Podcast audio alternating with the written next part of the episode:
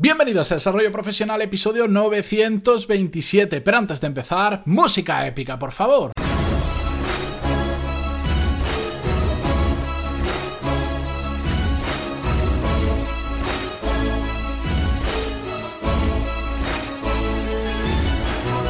Buenos días a todos, bienvenidos. Yo soy Matías Pantaloni y esto es Desarrollo Profesional, el podcast, por si no lo sabéis, donde hablamos sobre todas las técnicas, habilidades, estrategias y trucos necesarios para mejorar cada día en nuestro trabajo.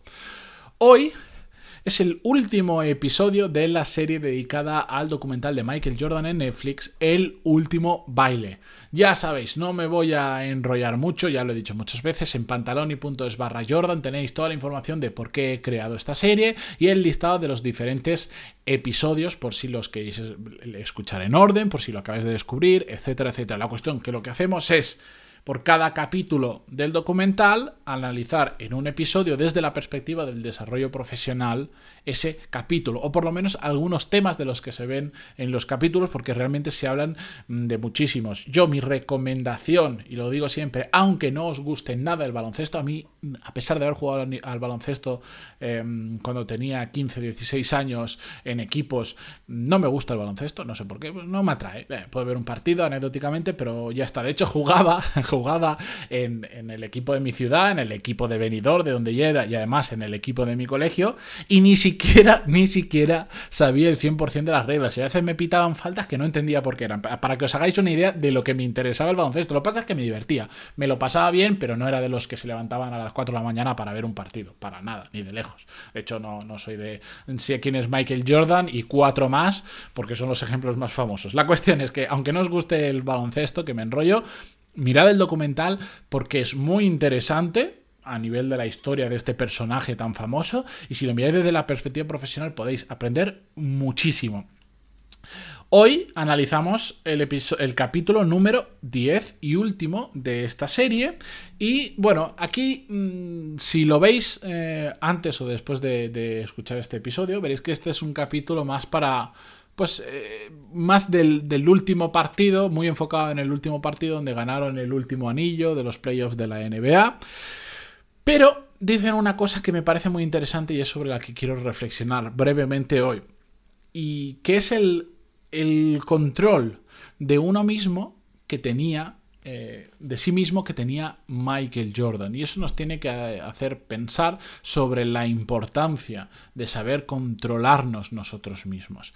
Básicamente, para ponernos en situación, pues aparece una escena donde cuando lo cuentan, pues están todos tirando en, en, una, en, un momento más distendido de un entrenamiento, están todos tirando a canasta desde prácticamente la mitad del campo y van tirando tal, tal, tal. Y lo que dicen básicamente es que la gran diferencia entre muchas otras, eh, que tenía Michael Jordan con otros jugadores profesionales, es que Michael Jordan no dejaba que no dejaba que los pensamientos negativos entraran en su cabeza, no, deja, no, no permitía, no se permitía a sí mismo pensar que podía fallar la canasta.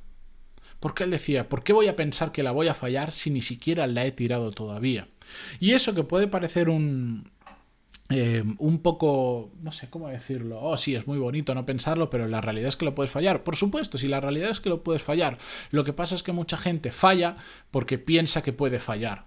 En cambio, él quitaba esa parte de la ecuación y si fallaba, pues bien, pero él solo tiraba para encestar, él solo pensaba en ganar, él solo pensaba en hacerlo bien, aunque existiera la posibilidad de fallar, de cometer errores, pero tenía mucho control sobre sí mismo y sobre lo que pasaba en su cabeza. Evidentemente todo esto lo rodean de una épica con las imágenes que todos sus compañeros están fallando y de repente llega él y mete esa canasta desde medio campo. Bueno, todo esto ya sabes que es lo que se hace un poco en el mundo audiovisual para darle, pues eso, epicidad a lo que se está contando y todo esto. Hay mucha información que se ocultan. Con la edición se pueden hacer maravillas para que las cosas parezcan como no son. Pero lo interesante para mí es de quedarnos con esto, de la importancia del control de uno mismo. De hecho, mm, yo creo que una de las cosas que, que permite, que permite que crezcamos profesionalmente y que evolucionemos profesionalmente es el control de uno mismo en muchos sentidos.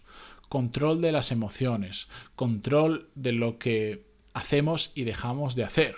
Siempre lo digo. A nivel de productividad, una gran habilidad que podemos desarrollar es la capacidad de decir que no. No puedo hacer esto, no quiero hacer esto porque se me, me, separa, me aleja de mis objetivos. Y eso es control. En general, ya no solo es control de uno mismo, es control. A medida que tú tienes más control sobre lo que haces, más posibilidades tienes de mejorar. ¿Por qué? Porque te das cuenta de que hay muchas cosas que están de tu mano o que están bajo tu control que tú puedes modificar. En este caso, todos podemos pensar voy a fallar el tiro o voy a hacer esto mal.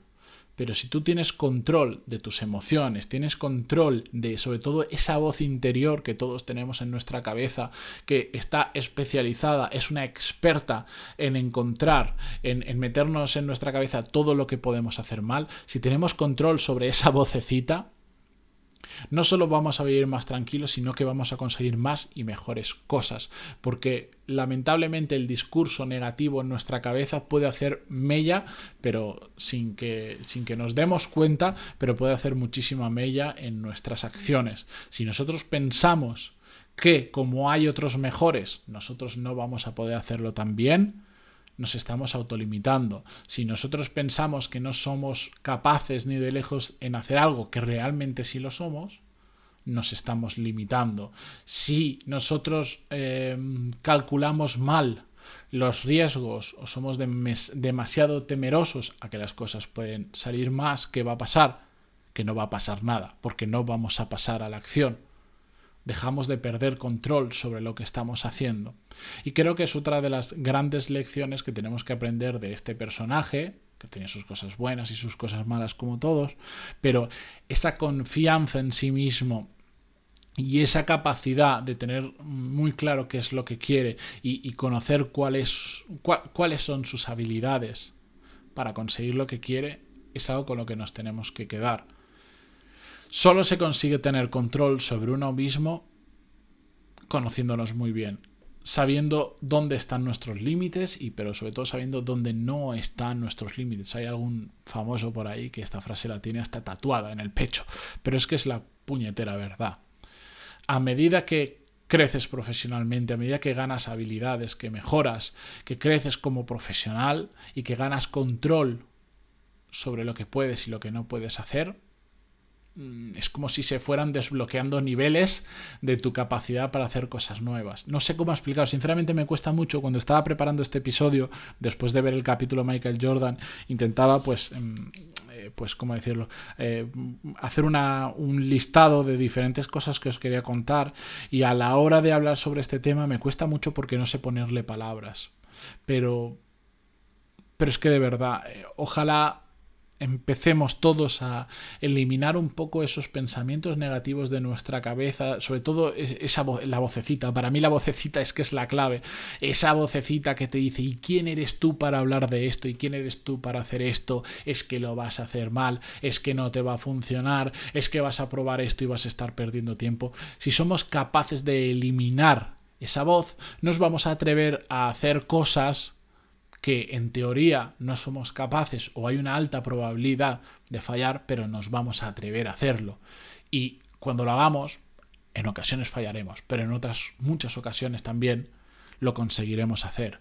El problema es la cantidad de gente que por hacerle caso a esa vocecita ni siquiera se dan la oportunidad a sí mismos a hacerlo y por lo tanto es 100% seguro que no lo van a conseguir. En cambio, aquella persona que sí lo intenta, bueno, Igual tiene 50% de probabilidad de hacerlo mal, o el 70%, pero es que también hay un porcentaje restante de hacerlo bien. Y, yo creo que esto lo podemos aprender de Michael Jordan. Si veis un partido suyo, evidentemente no era Dios, a pesar de que él se autodenominaba en modo broma o no tanto el, Jesús negro, em, haciendo, haciendo una similitud con Dios. Em, este hombre no era perfecto ni de lejos, y ves un partido suyo y era un genio, pero también fallaba muchísimas cosas, pero y fallaba cosas que, que, que es normal que falle, que es normal, es absolutamente normal. Lo que pasa es que lo intentaba muchísimo y donde otros se echarían para atrás, pues él tiraba. Donde otros se echarían para atrás o no lo harían, pues él intentaba eh, penetrar en canasta, etcétera, etcétera, etcétera. Porque no pensaba en fallar, solo pensaba en qué podía hacer para meter otro punto más y sumarlo al, al contador. Y esa es una actitud que nosotros tenemos que aprender de este señor y meter, crear ese chip en nuestra cabeza y dejarnos de pensar en todo lo que puede salir mal y focalizarnos en todo lo que podemos hacer nosotros para que salga bien. Una última lección, creo, muy bonita de, de este documental. Yo, de nuevo, os animo no solo mirad este capítulo del documental, es un poco más de cierre, e intentan terminar con una guinda la historia, lo hacen muy bien, eh, es muy bonito el capítulo, pero mirad la serie completa si no lo habéis hecho, 100% recomendable. Yo me apunto como deberes a partir de aquí, buscar una nueva serie, un nuevo documental, lo que sea, que podamos hacer este análisis, vamos a dar un tiempo, porque han sido muchos episodios durante muchas semanas, pero mm, Creo que es un ejercicio interesante y por lo menos una forma diferente y entretenida de consumir contenido sobre eh, desarrollo profesional. Espero que os haya gustado la serie. Aquí la despido, aquí la cerramos. Mirad el documental, y ya lo sabéis, si queréis darme feedback sobre esta serie, sobre cualquier episodio, escribirme, contarme vuestro caso, vuestras dudas, pantaloni.es barra contactar, que estoy ahí eh, al otro lado para contestarlo que soy un loco, que soy un masoca, no os preocupéis por la longitud de lo que me escribáis, por si me estáis restando tiempo, no os preocupéis, que soy yo el que os estoy diciendo, escribidme, que no pasa absolutamente nada. Así que ahora sí, con esto me despido. Gracias por estar ahí, gracias por vuestras valoraciones de 5 estrellas, vuestros me gusta y comentarios en Evox, Spotify o donde sea, que se aprecian muchísimo. Y hasta mañana. Adiós.